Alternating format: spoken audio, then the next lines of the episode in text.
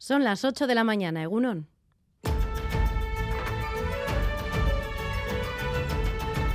Crónica de Euskadi con Irache Martínez.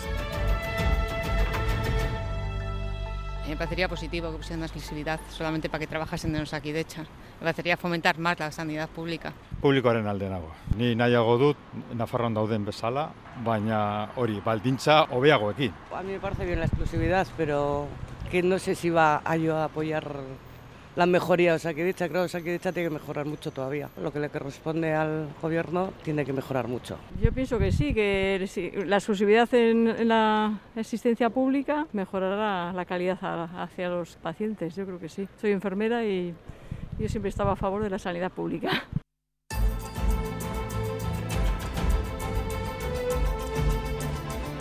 El debate sobre la exclusividad de las y los médicos de Osakidecha está encima de la mesa. Ese melón que había que abrir, según decía Miren Gorrochategui, la portavoz del Carrequín Podemos IU, este jueves en Gamara, lo abría la propia coalición en el Parlamento Vasco ayer mismo, registrando una proposición no de ley en el Parlamento en la que propone la exclusividad para el personal médico del Sistema Vasco de Salud, además de otras medidas destinadas a combatir el deterioro general, dice, de Osakidecha. Entre otras cosas, aboga por establecer un régimen de incompatibilidad con la sanidad privada para jefes de servicio.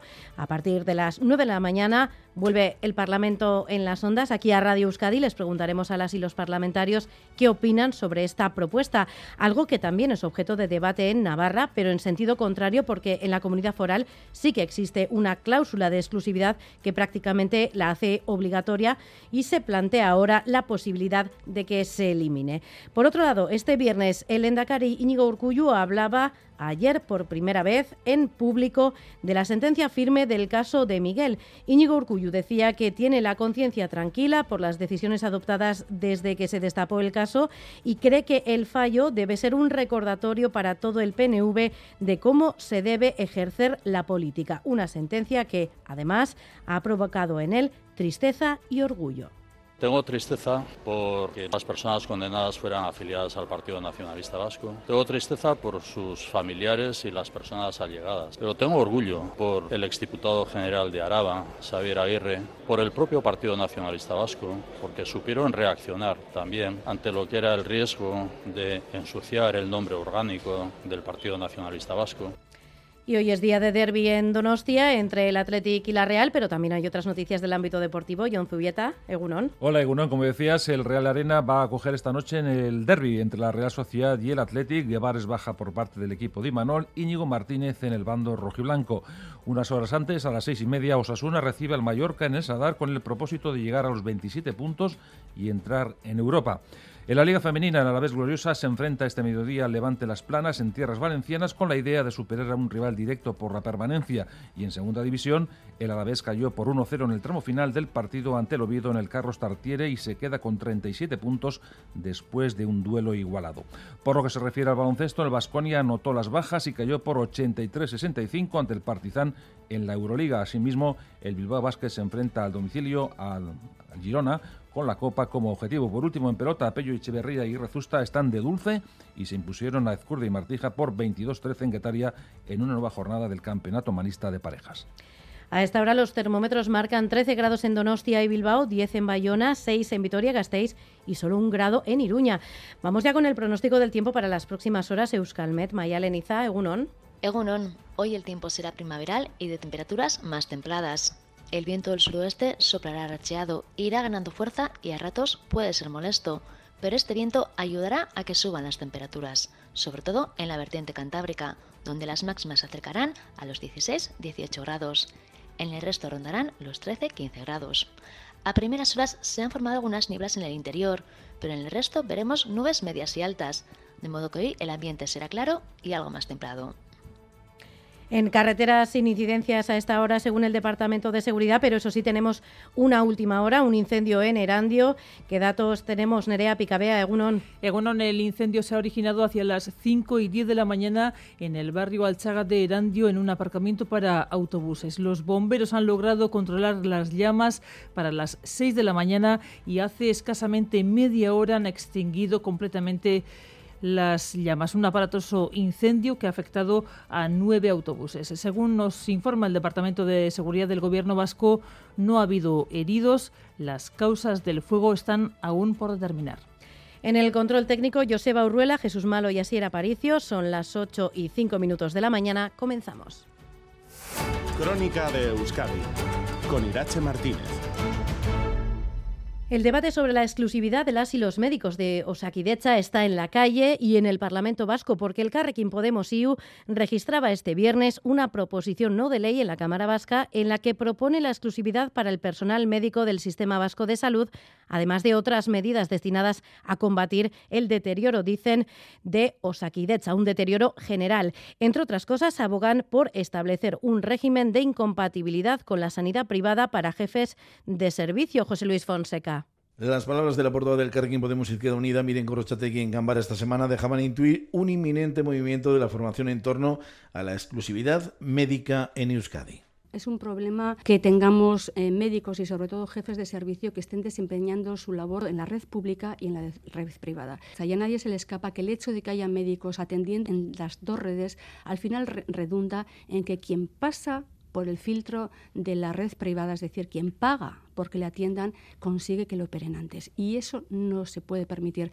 Pues yo creo que eso es un melón que tenemos que abrir, que es muy importante que se abra y desde luego nosotros tenemos intención de hacerlo. El melón efectivamente se abrió horas después. El Carrequín Podemos SIU registraba este viernes en el Parlamento una proposición no de ley planteando la adopción de medidas estructurales e incentivos como un plus que se eliminó hace una década para asegurar la exclusividad de los facultativos de la sanidad pública vasca respecto a la sanidad privada, facultativos que en este momento tienen que pedir permisos aquí de hecho recordemos, para compatibilizar. Además proponen establecer un régimen de incompatibilidad estricta con la sanidad privada para jefas y jefes de servicio de Osakidecha, todo en aras de evitar que la sanidad privada descapitalice a la sanidad pública. De momento, el resto de grupos parlamentarios no se ha pronunciado al respecto. Si lo hacía en parte, el Endacari Urcuyu, preguntado al respecto, decía que se trata de un tema que, como otros, está en proceso de diálogo desde hace más de un mes. Una cuestión que está en un proceso de conversaciones, proceso de diálogo continuo, permanente, desde hace ya más de un mes, en lo que pueda ser también la definición de lo que ha de ser un plan estratégico en el ámbito de la salud, un plan estratégico que abarque todas las cuestiones referidas, sobre todo lo que es el sistema público de salud. El debate está abierto también en Navarra, donde el Gobierno foral se ha abierto a negociar la posibilidad de eliminar la exclusividad.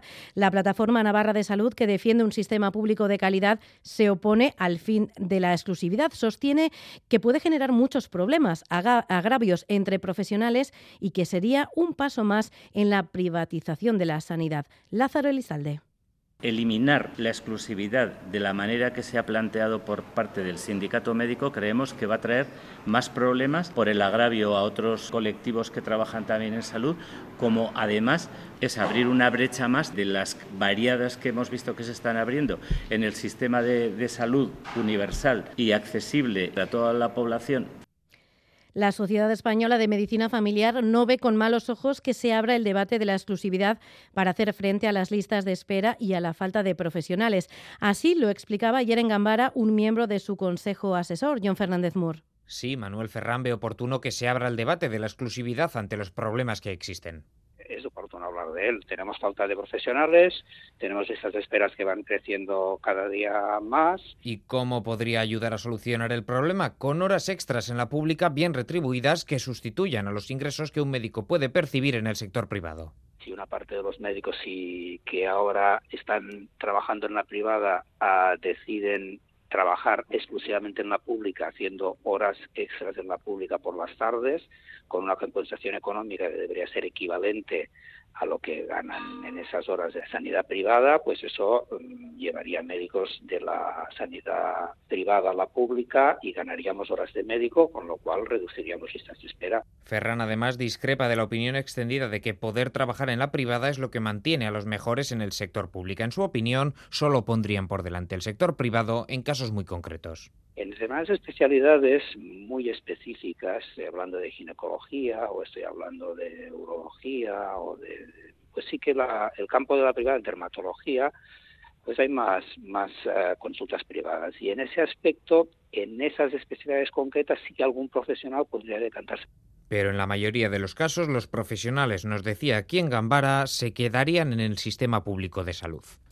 Y el Endacari habló ayer por primera vez en público de la sentencia del caso de Miguel. Íñigo Urcullu dice que tiene la conciencia tranquila por las decisiones adoptadas desde que se destapó el caso y cree que el fallo debe ser un recordatorio para todo el PNV de cómo se debe ejercer la política. Una sentencia que ha provocado en él tristeza y orgullo, y Manuel Manterola. Tristeza porque los condenados eran del PNV, orgullo por cómo se actuó en aquel momento. Tristeza porque las personas condenadas fueran afiliadas al Partido Nacionalista Vasco. Tengo tristeza por sus familiares y las personas allegadas. Pero tengo orgullo por el exdiputado general de Araba, Xavier Aguirre, por el propio Partido Nacionalista Vasco, porque supieron reaccionar. Con todo, el Endacari asegura estar tranquilo con las decisiones adoptadas. Tengo la conciencia tranquila de haber ponderado desde el inicio hasta el final la presunción de inocencia, dar tiempo a los procesos y procedimientos judiciales, al tiempo que la firmeza en la toma de decisiones delicadas.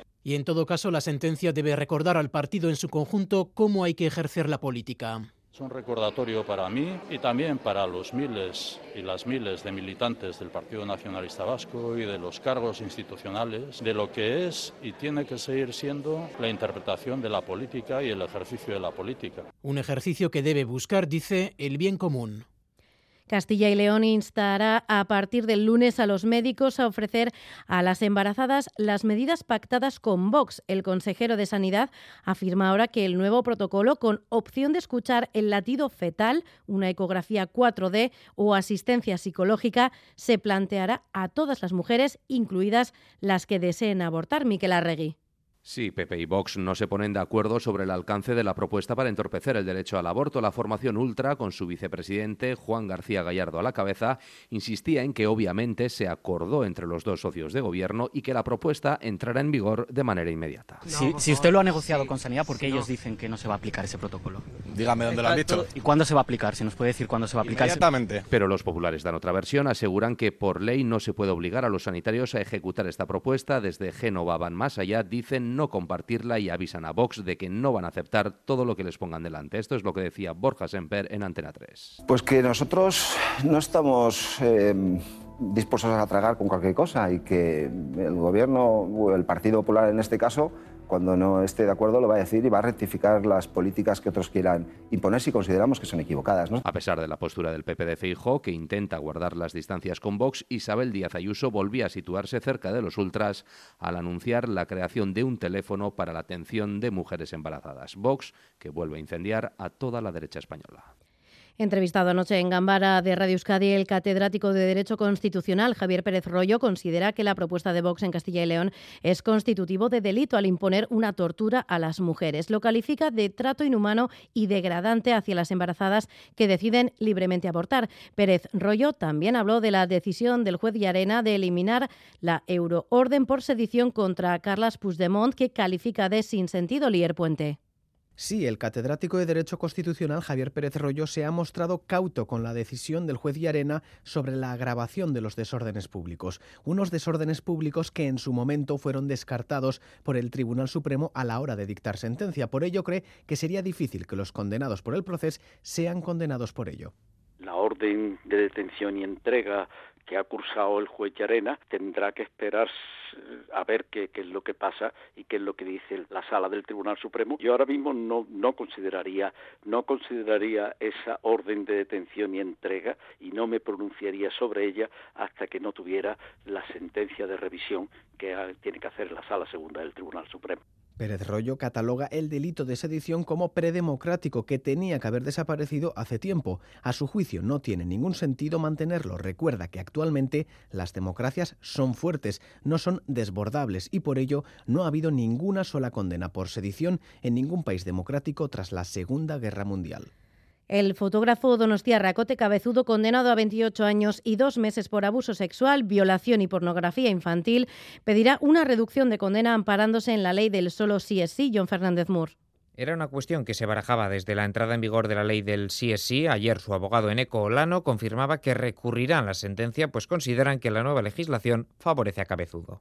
Estudiando la nueva legislación entendemos que sí le es aplicable porque sí resulta que es favorable un poquito al menos para, para su condena en caso de que esa condena penal sea ratificada por el Tribunal Supremo. Sí que a la vista de la nueva horquilla de penas al menos se le podrían rebajar en dos años la, condena actual que tiene de 28 años y 15 días y que la misma podría quedar en 26 años y 15 días. Cabezudo fue declarado culpable por la Audiencia Provincial de Guipúzcoa de un delito de violación, otro de abusos sexuales, seis de pornografía infantil y dos de estafa. La Audiencia de Guipúzcoa le impuso 28 años de prisión, pero tan solo 20 serían de cumplimiento efectivo. La sentencia se encuentra en cualquier caso recurrida ante el Supremo. Está previsto que el alto tribunal celebre el próximo 23 de febrero una sesión para analizar los recursos de las partes. Después se emitirá una sentencia en la que se pronunciará tanto sobre los recursos como sobre la aplicación de la ley del solo sí es sí a este caso.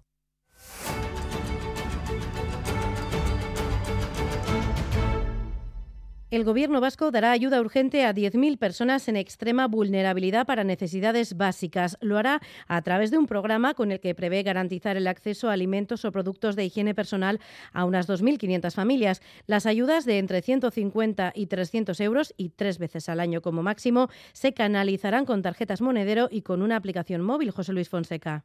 Dos millones y medio de euros destinados para que hasta 10.000 personas, unas 2.500 familias en situación de extrema vulnerabilidad, puedan recibir ayuda urgente para hacer frente a sus necesidades básicas en alimentación, higiene, transporte o energía. Beatriz Artolazábal, consejera. Y con esta iniciativa financiada por el Gobierno vasco y coordinada por la Cruz Roja de Euskadi, podremos contribuir a la cobertura de necesidades tan esenciales como la alimentación o productos de higiene personal. Se entregarán tarjetas monedero en función de cada caso y del número de miembros que integren la unidad de convivencia. Serán tres como máximo por año, excepto en casos de vulnerabilidad extrema. Estas ayudas económicas se canalizarán a través de unas tarjetas monedero. Con una cuantía económica entre los 150 y 300 euros, estas tarjetas monedero estarán condicionadas a una serie de productos y podrán ser congeladas en los supermercados y en establecimientos cercanos. Podrán ser utilizadas, por ejemplo, en cadenas como Eroski, Mercadona, Carrefour.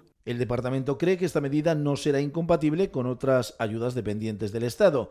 A partir del próximo lunes se comenzarán a entregar los primeros bonos tras las primeras valoraciones que desde comienzos de año está llevando a cabo la Cruz Roja. ¿Y cómo funcionan esos bonos, Ander López Lerena? Las ayudas se pueden solicitar en cualquier delegación de la Cruz Roja y una vez concedida, cada unidad familiar la recibirá para pagar en algunos establecimientos y supermercados. ¿Cómo? Pues como si estuviéramos utilizando una tarjeta de socio, es decir, la persona beneficiada acude a caja y a la hora de pagar, canjeando previamente la tarjeta ayuda, se le descontará de su cuenta final el precio de aquellos artículos considerados de necesidad extrema, como productos de alimentación, higiene personal o de limpieza. Cristina Rodríguez es la responsable de sostenibilidad de Eroski. Estas personas hacen la compra igual que cualquier otro cliente de Eroski. Van a la tienda, eligen los productos que, necesiten en esa semana o en ese momento y hacen el pago con la tarjeta. Y además, esta tarjeta permite también a las entidades filtrar el tipo de productos que puede adquirir eh, esa persona. Pues, por ejemplo, se pueden bloquear que no compre productos alcohólicos o se puede eh, centrar la ayuda en un tipo de alimento. Eroski, Mercadona o Carrefour son algunas de las cadenas de supermercado donde se podrán canjear estas tarjetas que se recargarán automáticamente en función de la realidad de cada unidad familiar. Ayudas que además de canalizarse vía tarjetas monedero, se canalizarán también por la app Encantado de Comerte. De esa forma, las personas destinatarias podrán adquirir alimentos en perfecto estado que los comercios no han logrado vender a lo largo del día, beneficiándose así de una rebaja de hasta un 70% sobre el precio original. Y la Corte Suprema de Brasil incluye a Bolsonaro en su investigación sobre el asalto a edificios gubernamentales de Brasilia, Xavi Segovia. Sí, el Supremo ha aceptado la petición de la Fiscalía de incluir al expresidente Jair Bolsonaro como uno de los investigados por el asalto a los tres poderes de la República brasileña. El Ministerio Público sospecha que el expresidente instigó la intentona golpista del pasado 8 de enero. La Fiscalía cree que Bolsonaro es el autor intelectual del asalto llevado a cabo por cientos de simpatizantes del líder ultraderechista. El Supremo acepta como principal prueba el vídeo que dos días después publicaba en redes sociales donde condenaba levemente los ataques a la vez que sembraba dudas sobre el resultado electoral que daba la victoria a Lula da Silva y ponía en cuestión la legitimidad de las instituciones. Declaraciones que realizaba desde Florida, donde continúa a día de hoy. La Fiscalía cree que Bolsonaro incitó de forma pública a la práctica del crimen. El Ministerio Público estudiará en el momento oportuno, dice, un posible interrogatorio a Bolsonaro si regresa finalmente a Brasil. Y vamos ya hasta ahora, como siempre, con un adelanto de nuevo de la actualidad deportiva. John Zubieta, Egunon de nuevo. Hola, Egunon de nuevo. Empezamos nuestro repaso de la actualidad deportiva haciendo mención especial al derby de esta noche en el Real Arena a partir de las 9 y Manuel Alguacil habla de lo que más le puede preocupar del Athletic. Preocupar nada, eh, o, todo, pero más que nada destacar. Bueno, creo que mantienen un poco a nivel defensivo cosas que tanto con, con Gaisa como con Marcelino ya las hacían. Eh, creo que es un equipo a nivel defensivo muy solvente. Eh, con mucho trabajo, eh, suelen cambiar la, manera de la presión, entonces se, adaptan a cualquier equipo rival. Y luego lo que sí que creo que han ganado con, con Ernesto es, es, más juego, ahora pueden alternar, juegan más por dentro, pero eligen bien, saben decidir cuándo pueden jugar por dentro y cuando lo pueden hacer por fuera o en profundidad. Entonces creo que, ahí sí que han ganado eh, riqueza. El entrenador de la Real Sociedad también augura qué es lo que se verá en el césped de Anoeta. Mañana es que, bueno, eh, entiendo yo, eh, viendo un poco la propuesta de los dos equipos, va a haber fútbol y del bueno pero evidentemente con la intensidad que suele haber los derbis, pues bueno, ese fútbol a veces desaparece por momentos, ¿no? Creo que no va a ser mañana el caso, porque los dos eh, tenemos una propuesta muy, muy similar. Creo que, que se dan las condiciones eh, por los jugadores que hay en los dos equipos, por los entrenadores que hay en los dos equipos, de que haya un gran partido, pero eh, evidentemente es un derby y los derbis son apasionados y esa pasión a veces hace, hace que, que no se vea seguramente un, buen, un buen fútbol pero sí un, buen partido. Entonces es lo que entiendo que, va a pasar. Y por su parte, Ernesto Valverde tiene esta visión del derby, aunque al principio de la locución no lo tiene tan claro. No lo sé, no lo sé. Me gustaría que, eh, que fuera todo sencillo ¿no? para nosotros, pero ya sé que no va a ser. Eh, sé que va a ser posiblemente un partido largo, eso es lo que se prevé, un partido intenso, eso seguro. Eh, hay jugadores, habrá jugadores en el campo con mucho nivel, me gustaría que se viera todo eso, eh, pero bueno, lo que habrá seguro es intensidad y habrá emoción, eso fijo, ya veremos cómo, cómo y que nosotros lo vamos a poner todo y que ellos lo van a poner todo, eso está, vamos, eh, eso se, se sabe de antemano.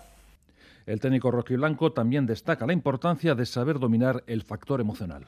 Son partidos en los que eh, eh, la rivalidad es grande, eh, a pesar de las distancias que pueda haber en un momento determinado, hay un componente emocional fuerte en todos los derbis y, hay que saber jugar con, con, eso. Evidentemente está el fútbol, que es a donde tenemos que ir, pero luego hay que estar dominando todas esas emociones y poder superar esas situaciones.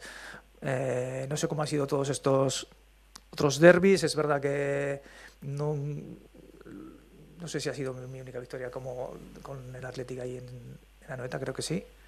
Pero vamos, no es, no es sencillo ganar allí. Pero bueno, mañana desde luego nosotros tenemos esa intención.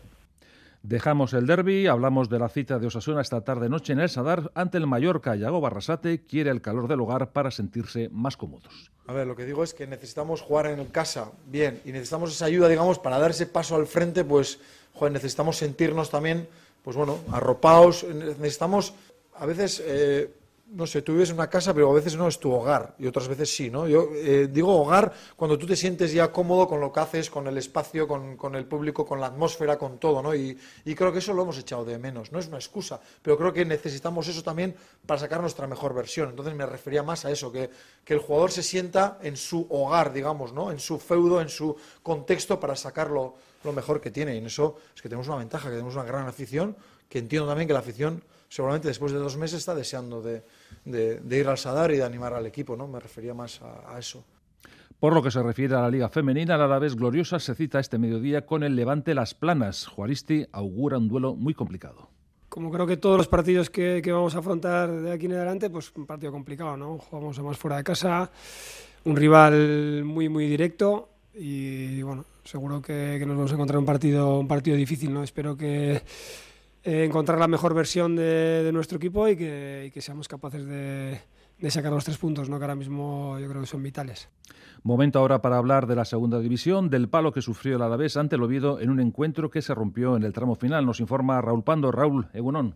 Egunon John a la vez no pudo dar continuidad anoche en el Tartiere la victoria frente al Burros de la semana pasada. Los albiazules perdieron 1-0 en su visita al Oviedo, que logró el eh, gol de la victoria en el 33 de la segunda parte por mediación de Rodri al rematar una falta lateral botada desde la derecha de su ataque. Antes, en el minuto 27 de la reanudación, había sido expulsado Azcar por una falta a Oben cuando era el último defensor. Una expulsión eh, que se antojó determinante en un partido igualado, casi sin ocasiones en la primera parte, donde el Alavés estiró algo más al final de la misma y en la segunda marcada por el camino de la igualdad con un Oviedo un poquito más ofensivo hasta la expulsión del marroquí. Luis García Plaza comentaba tras el partido los dos errores de sus jugadores, la expulsión y la mala defensa del gol.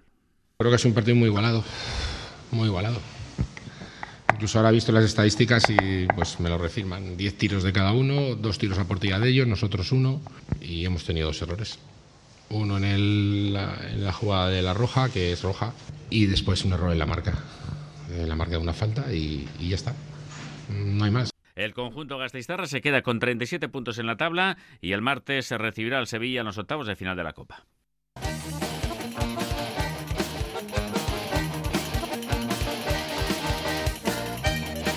Hablamos eh, de pelota porque Zcurdia y Martija certificaron que no atraviesan por un buen momento y cayeron en Guetaria ante Pello Echeverría y Rezusta que siguen en una racha totalmente diferente en Mikel Bilbao, Egunon.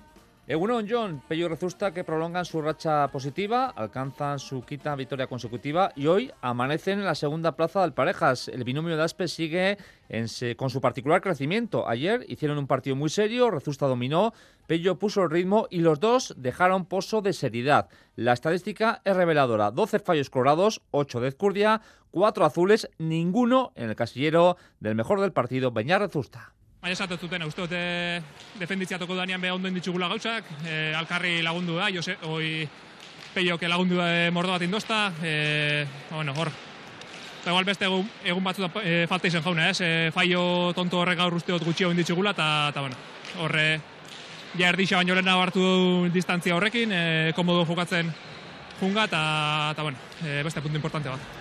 Ojo porque la derrota de anoche complica muy mucho el futuro de Curdia y Martija. Son séptimos con solo dos puntos y lo que es peor, con menos 56 de tanteador.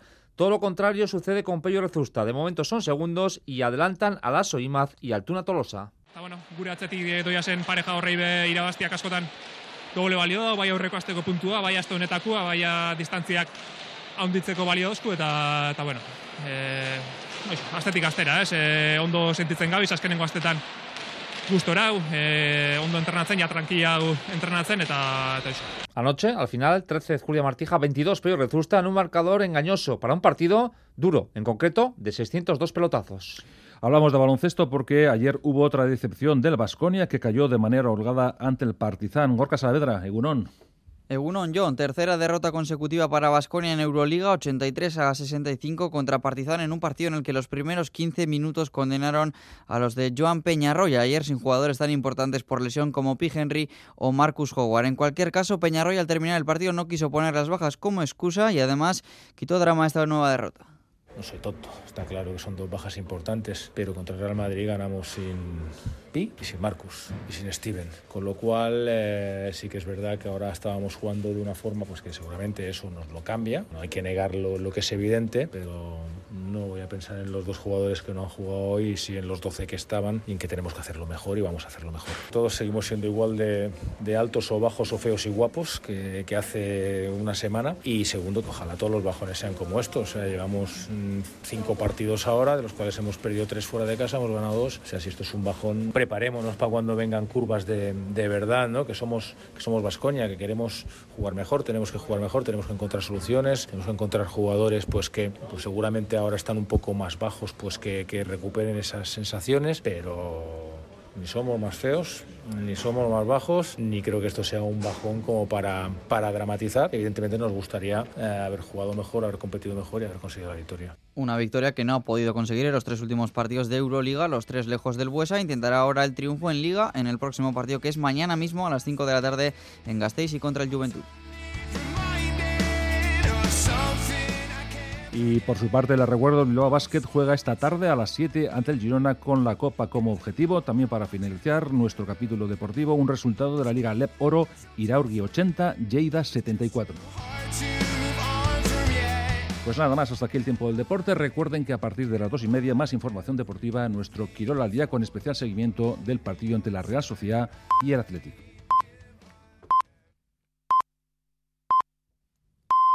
Son las ocho y media de la mañana. Crónica de Euskadi.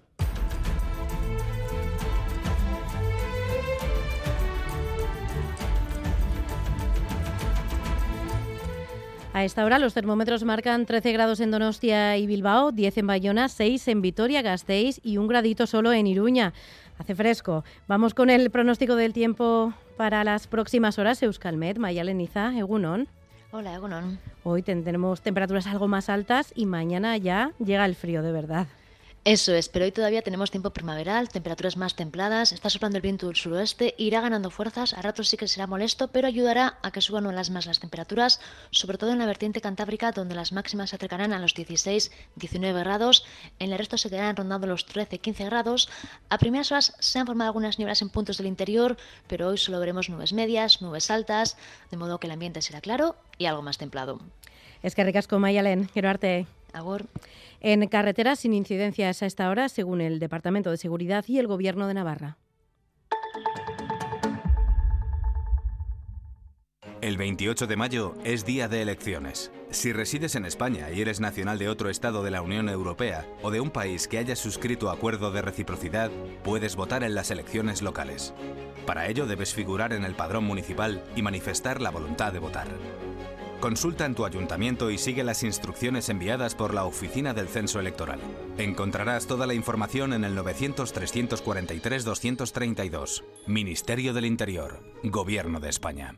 Pilatu aurrezkia eroskin. Zortzi, amabost, hogeita bost, eta berrogeita mar euroraino Paris Zur Eroski Klub txartelean. Ostiral eta larun bat honetan baino ez. Kontsultatu baldintzak. Eroski zurekin. En Mondragón Universitatea te ofrecemos estudios de grado en Ingeniería, Gestión de Empresas, Emprendimiento, Educación, Comunicación, Humanidades y Gastronomía. Es el momento de plantearte tu futuro. Entra en la web mondragón.edu barra prest y apúntate a las jornadas de puertas abiertas. Mondragón Universitatea. Learning from Reality. Gabón Euskal Herria, Tras un estreno triunfal. Vamos ya, ¿no? Sin anestesia. El programa líder de los lunes se mete de lleno en la aventura. Aquí te va la marcha. El Conquistador del Caribe, episodio 1. Vuelve la aventura más extrema. Esto es El Conquistador del Caribe. Este lunes por la noche en E ETV2. 688-840-840. El número de WhatsApp de Radio Euskadi.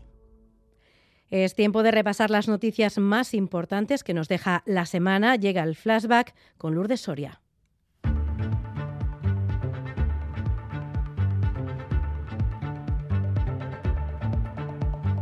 Flashback. Comenzamos nuestro repaso de la actualidad de la semana en Brasil. El presidente Lula da Silva frenaba en seco la intentona golpista de los de Bolsonaro con centenares de detenidos. Los cabecillas que atentaron contra la democracia serán juzgados. Todas essas pessoas que fizeram isso serão encontradas e serão punidas. Una niña triste en el espejo me mira prudente y no quiere hablar. Y urge más medidas contra la violencia machista. Interior ordenaba esta semana a las fuerzas de seguridad que pidan a los jueces poner a los maltratadores potencialmente letales pulseras de control. Los fiscales reclamarán medidas de protección para víctimas de maltrato, aunque ellas no quieran. Jorge Bermúdez, fiscal de Guipúzcoa. Obviamente, eh, toda actuación de la Fiscalía tiene que comenzar por una denuncia. A partir de ahí sí que el Ministerio Fiscal puede actuar de oficio y puede solicitar estas, estas medidas, aunque no sean solicitadas por la víctima.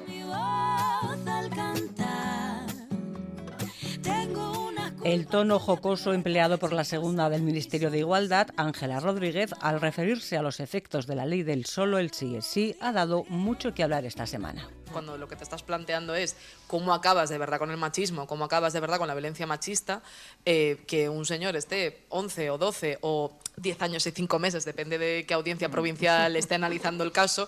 Eh, esto es como chiste irónico experto para las locas. Cascada de reacciones a estas palabras que como poco eran tachadas de frívolas y desafortunadas. La aludida se justificaba diciendo que habían sido manipuladas.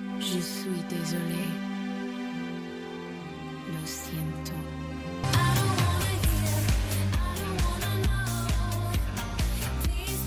El Supremo confirmaba el martes el grueso de las penas impuestas a cinco excargos del PNV en el mayor caso juzgado por corrupción en Euskadi, la más alta para Alfredo de Miguel, cabecilla de la trama de mordidas vinculada a contratos públicos. Vía comunicado, la formación le decía que el fallo no afecta al PNV ni a su financiación, pedía perdón de nuevo y recordaba que los condenados ya dejaron en su día el carnet del partido. La oposición respondía que el caso de Miguel no es algo aislado. Portavoz de H. Bildu y del PP. Nos es imposible de creer que mientras todo esto estaba ocurriendo, que el Partido Nacionalista Vasco no tuviera conocimiento de todas estas prácticas. El caso de Miguel no es un caso aislado. Salpica a toda la cúpula del PNV, que además ha estado cubriendo y ha estado beneficiando al principal personaje de esta trama. Podemos también acusaba a PNV y al gobierno vasco de mantener una vergonzosa actitud, decía ante este caso. El Ejecutivo se defendía. Consejero Ercoreca. La actuación eh, del gobierno yo creo que ha sido impecable e incontestable. Ahora eh, ya eh, las personas que todavía seguían trabajando en el ámbito de la administración, ahora sí se adoptarán las medidas pertinentes para proceder inmediatamente, sin más demora, a su despido.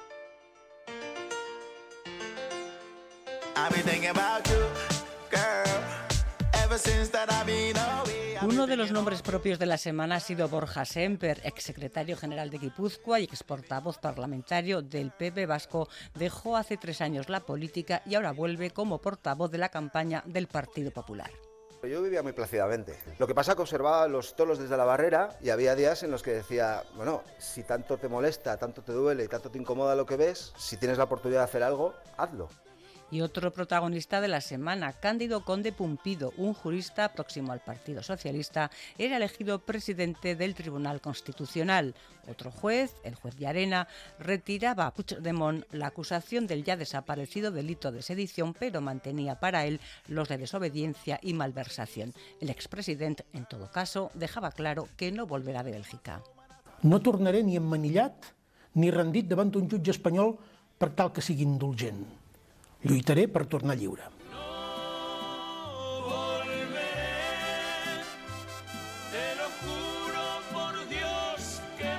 Se ha vuelto en cambio el Choch, la apertura de la temporada de sidrerías tras dos años marcados por la pandemia. Los actores John Plazaola y Aitziber Garmendia en la sidrería Alorrenea de Astigarraga nos animaban a llenar nuestros vasos con Gure Sagardo Berría. Gure Sagardo Berría. Gure Sagardo Berría. Gure Sagardo Berría. Y de la sidrería a la sexta edición del ciclo Cine y Ciencia de la Filmoteca Vasca, con una decena de títulos que podremos ver en nuestras capitales el primer trimestre del año. En las sesiones participarán más de una veintena de científicos e investigadores. José Fernández. Esperamos que este ciclo sea un regalo para nuestros ojos, nuestros oídos y para nuestras conexiones neuronales.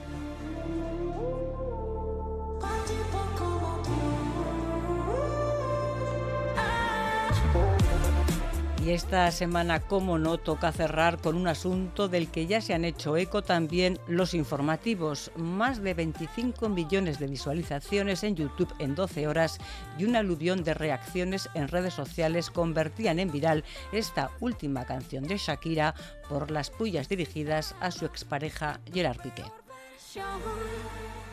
Sorry, baby, hace rato que yo tocar ese gato. Una loba como yo no está pa' novato. Una loba como yo no está pa' tipos como tú.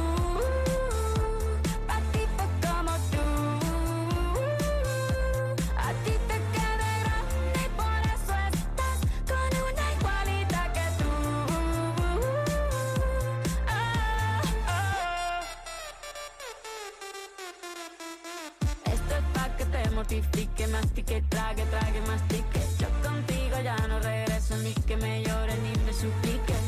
Entendí que no es culpa mía que te critique. Yo solo hago música, perdón que te salpique. Me dejaste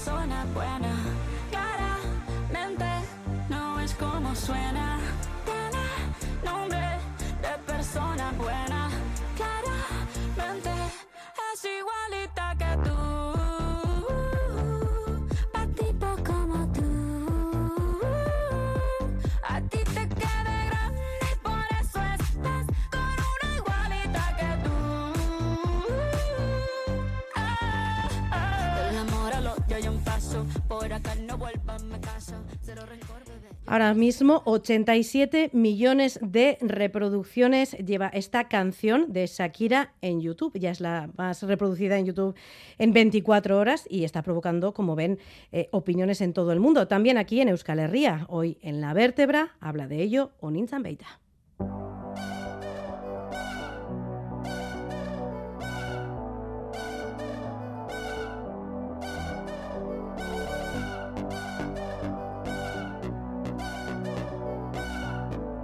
La vértebra.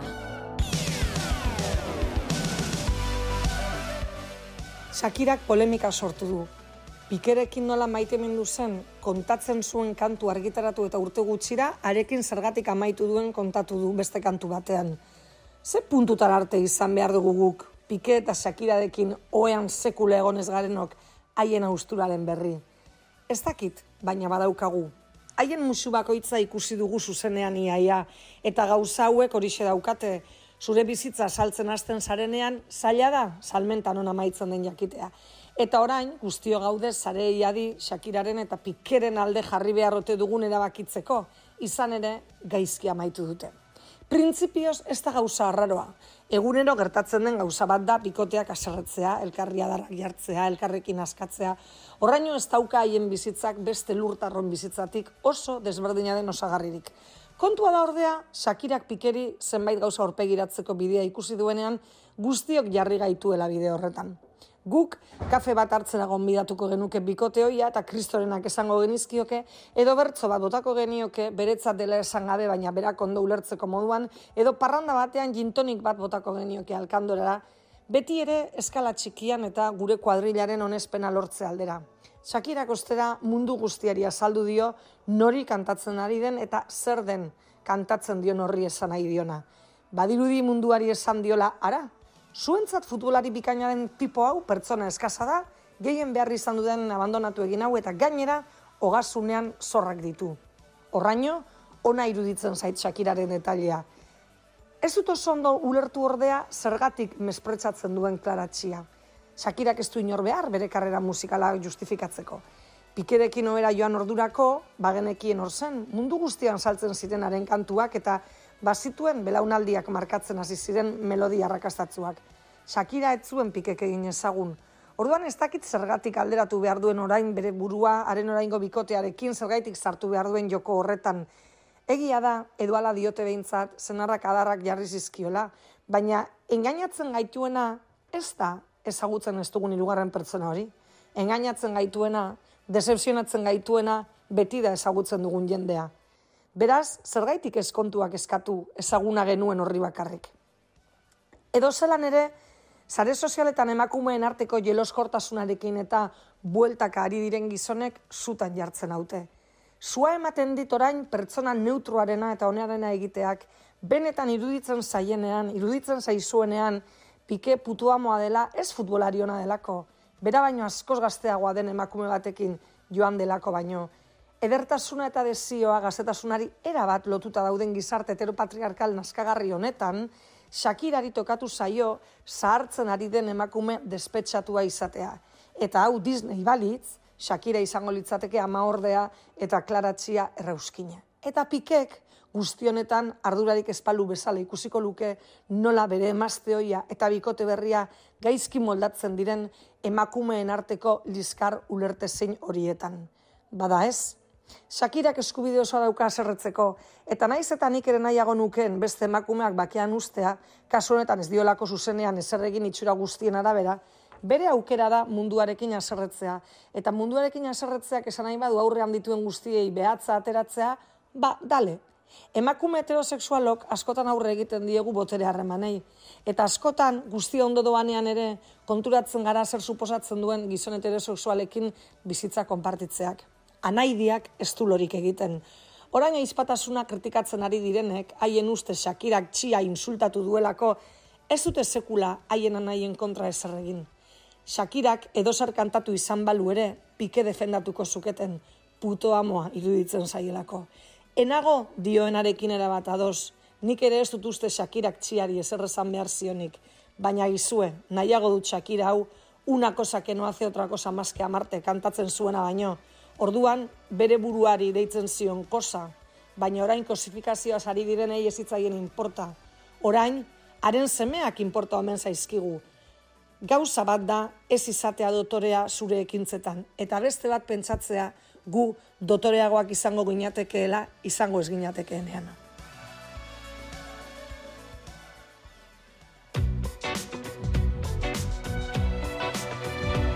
Este sábado en Más que Palabras nos preguntamos y preguntamos por qué tenemos problemas con la atención y concentración. Además, el destacado biólogo especialista en ADN antiguo Carlos Lalueza Fox hablará de su último trabajo titulado Desigualdad. Sin prisa pero con pausa, levanta la liebre sobre las propinas justo después de tomar el pulso al ambiente previo al Derby Real Sociedad Athletic de Bilbao. Hablaremos de Daniel Barenboim y los relevos que se avecinan en el mundo de la música clásica con Íñigo Alberdi, sin olvidar las críticas al concierto de Año Nuevo.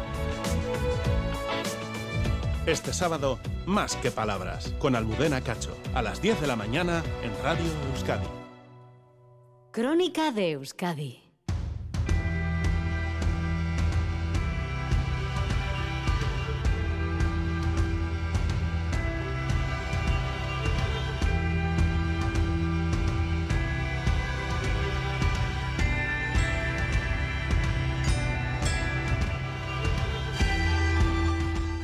Abrimos ya la página internacional porque hoy está con nosotros Gabriel Escurdia, analista e investigador en geopolíticas, Grupo de Investigación Internacional de la UPVHU.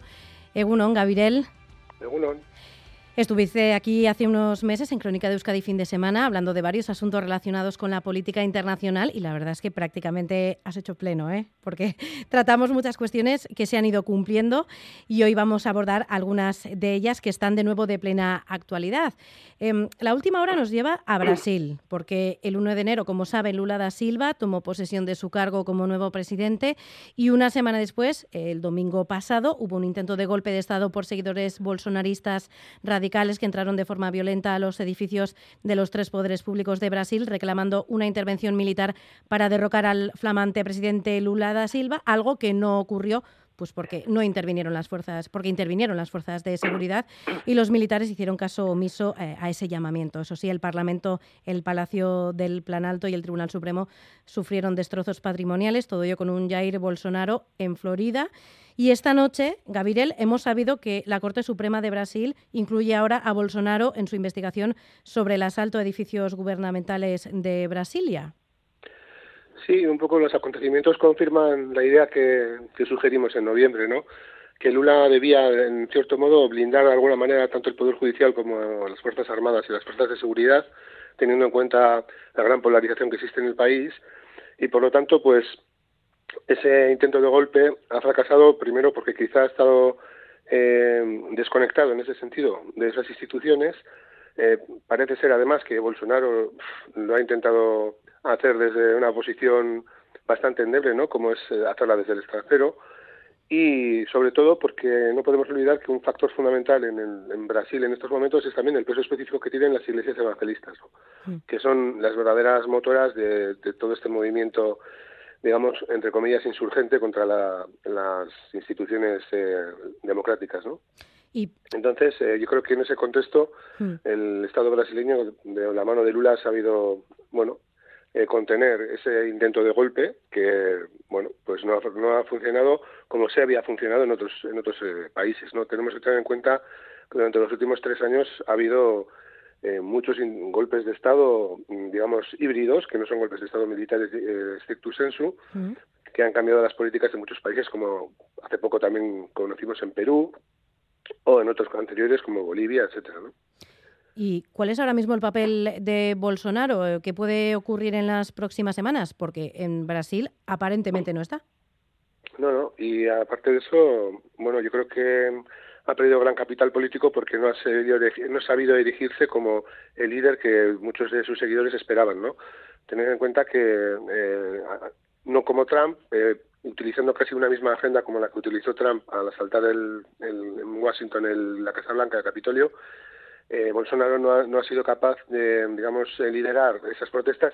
Y, de hecho, desde el principio también dudó mucho a la hora de reconocer a Lula, no reconocerlo, al final lo ha reconocido, bueno, yo creo que ahí no ha sido muy claro y yo creo que no ha sido capaz de, de liderar con, con contundencia ese movimiento que en principio le era absolutamente ciego y fiel. Claro, porque además eh, estamos hablando de un país que está muy polarizado y que, bueno, que la situación es tensa. Eh, entonces, bueno, si, si no es capaz de liderar ese movimiento que en principio le, le puede favorecer, de esa gente que está dispuesta a, a tomar las instituciones, eh, es que Bolsonaro no es eh, el líder que pensaban que era. Entiendo que también les habrá defraudado.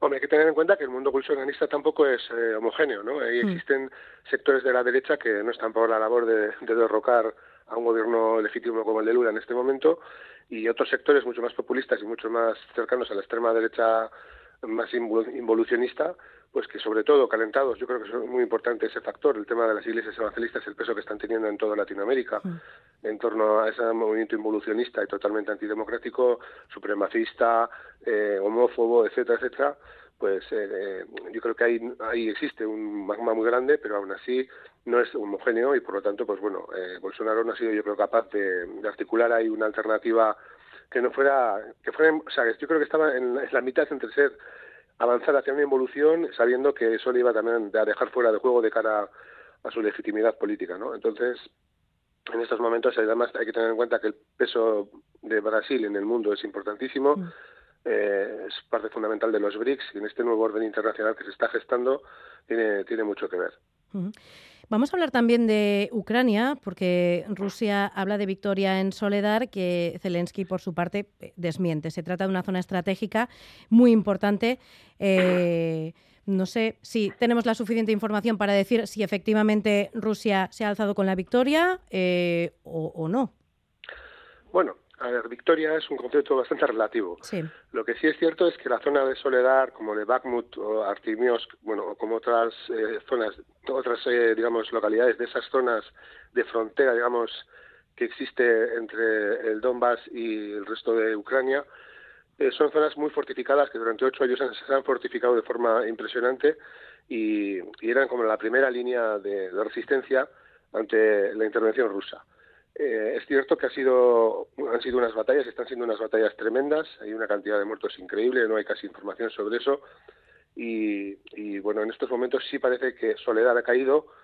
Eh, Soledad no es una ciudad muy grande, no es mucho más grande que Guernica, pero eh, tiene una posición estratégica importante porque si cae esa línea de defensa, automáticamente los ucranianos tendrían que retirarse una segunda línea en Slaviansk y yo creo que hasta cierto punto ahí las cosas serían diferentes. Es cierto que, en estos momentos la iniciativa militar rusa, eh, se está notando ya el efecto de la incorporación que tuvieron eh, 300.000 efectivos en, bueno, en otoño y, veremos. Las- eh, Ucrania también está desfondándose por mucha ayuda militar que le llegue de, de Occidente, de la OTAN. Eh, está claro que sus fuerzas armadas están bastante debilitadas porque están ya terminando con las levas que pueden llegar a hacer, están eh, reclutando a chavales de 16 años, a mayores de 60, bueno, tienen un problema importante de repuestos eh, humanos y bueno, veremos cómo se, se- cómo avanza la situación, pero está claro que sin una salida negociada va a ser imposible que esto termine de forma inminente. Em, desde el inicio de la guerra hemos hablado alguna vez del batallón Azov, Eh, pero ¿qué es el grupo Wagner? Bueno, eh, en principio no tiene nada que ver. El batallón Azov es un batallón que nace de la extrema derecha ucraniana nacionalista, que es eh, revisionista de la Segunda Guerra Mundial y que hasta cierto punto re- recupera ¿no? la idea de que los, las SS y los grupos nacionalistas ucranianos mm, de que funcionaron en la Segunda Guerra Mundial a favor de los nazis, pues tienen un peso específico importante en la historia de Ucrania y que por lo tanto deben ser no solo homenajeados, sino también recordados y, y, bueno, etcétera, ¿no? Y el Estado ucraniano hasta cierto punto ha impermeabilizado ese discurso y tiene muchos ejemplos de cómo han ins- institucionalizado y, y legitimado pues eh, personajes y, y- y organizaciones de aquella época, ¿no? Organizaciones que no podemos olvidar que participaron directamente en el holocausto de los judíos y en la matanza de más de 100.000 polacos en, en el, en el occidente de Ucrania, ¿no? El batallón Azov, por lo tanto, se, nace desde esa lógica, con unas nuevas generaciones, gente joven, y, con- y sin ningún pudor, pues reivindican la supremacía ucraniana, aria, etcétera, etcétera, y son profundamente rusófobos. Eh, por otra parte, bueno, no solo el batallón Azov, hay más batallones como el Azov, ¿no? El Aidar, eh, bueno, hay bastantes batallones en ese sentido, Carpathian Sich, etcétera, que tienen una lógica ideológica bastante parecida, ¿no? Y de hecho uno de los líderes de Azov es ahora mismo un alto cargo del Ministerio de Defensa ucraniano. Eh, en cambio, el, el Wagner, los grupos Wagner, son, es una empresa privada eh, parecida en- hasta cierto punto a las en grandes empresas privadas de mercenarios o de mili- o militares profesionales que han estado eh, trabajando, luchando, combatiendo en Irak o en otros países por parte de Estados Unidos o por, parte del Reino Unido. Es una empresa muy grande que tiene vínculos claros con el Estado ruso, con el gobierno ruso y pues eh, un gran empresario ruso, Prigozhin, que es el que ha hasta cierto punto eh, bueno desarrollado ese, ese- esa fórmula para que el Estado ruso pueda en un momento dado intervenir en, en distintos conflictos o en distintas zonas eh, desde una perspectiva bueno de garantizar la seguridad o, o de desarrollar bueno eh, cierto tipo de, de operaciones ¿no? que hasta cierto punto tengan convergencia con los intereses de Rusia. No tiene absolutamente nada que ver con Azov. Es un- una empresa enorme, eh, tiene una capacidad militar cada vez mayor y ha tenido un papel fundamental en la República Centroafricana, ahora también, por ejemplo, en Burkina Faso o en otros, o en Libia, por ejemplo, eh, donde hacen, pues eso, eh, pequeñas operaciones o, eh, o, o, bueno, o intervenciones que garanticen, pues eso, en ese momento cierto tipo de intereses rusos. Eh, es bastante parecido a lo que fueron en su momento los Blackwaters norteamericanos, que bueno, ahora se han multiplicado por 50.000 empresas y funcionan en muchos países del mundo. Pues eh, nos quedamos sin tiempo, Gabriel, porque te íbamos a preguntar más cosas, te íbamos a preguntar sobre Israel, porque hoy hay manifestaciones en Tel Aviv contra el gobierno de, Netanyahu y no sé si un titular no puedes, nos puedes dar, aunque sea. Bueno, pues eh, el titular permanente. Yo creo que sigue habiendo muchísimos problemas en, en Palestina, los desconocemos. Eh, está habiendo una media de un muerto diario en enfrentamientos con, con los israelíes. Los, los colonos están enfocando el, el enfrentamiento de una forma mucho más radical que antes, gracias a, que- a su llegada al gobierno. Y hay un sector social importante en, en Israel eh, que no está de acuerdo con el gobierno y que intentará protestar, pero bueno, no creo que tenga gran gran peso en estos momentos. Bueno, veremos a ver lo que ocurre y volveremos a hablar contigo, Gabriel Escurdia. Es que ricasco gurekin egoteagatik, mila esker. Vale, ba, eskarrik asko zuei, bai. Agur. Egun pasa.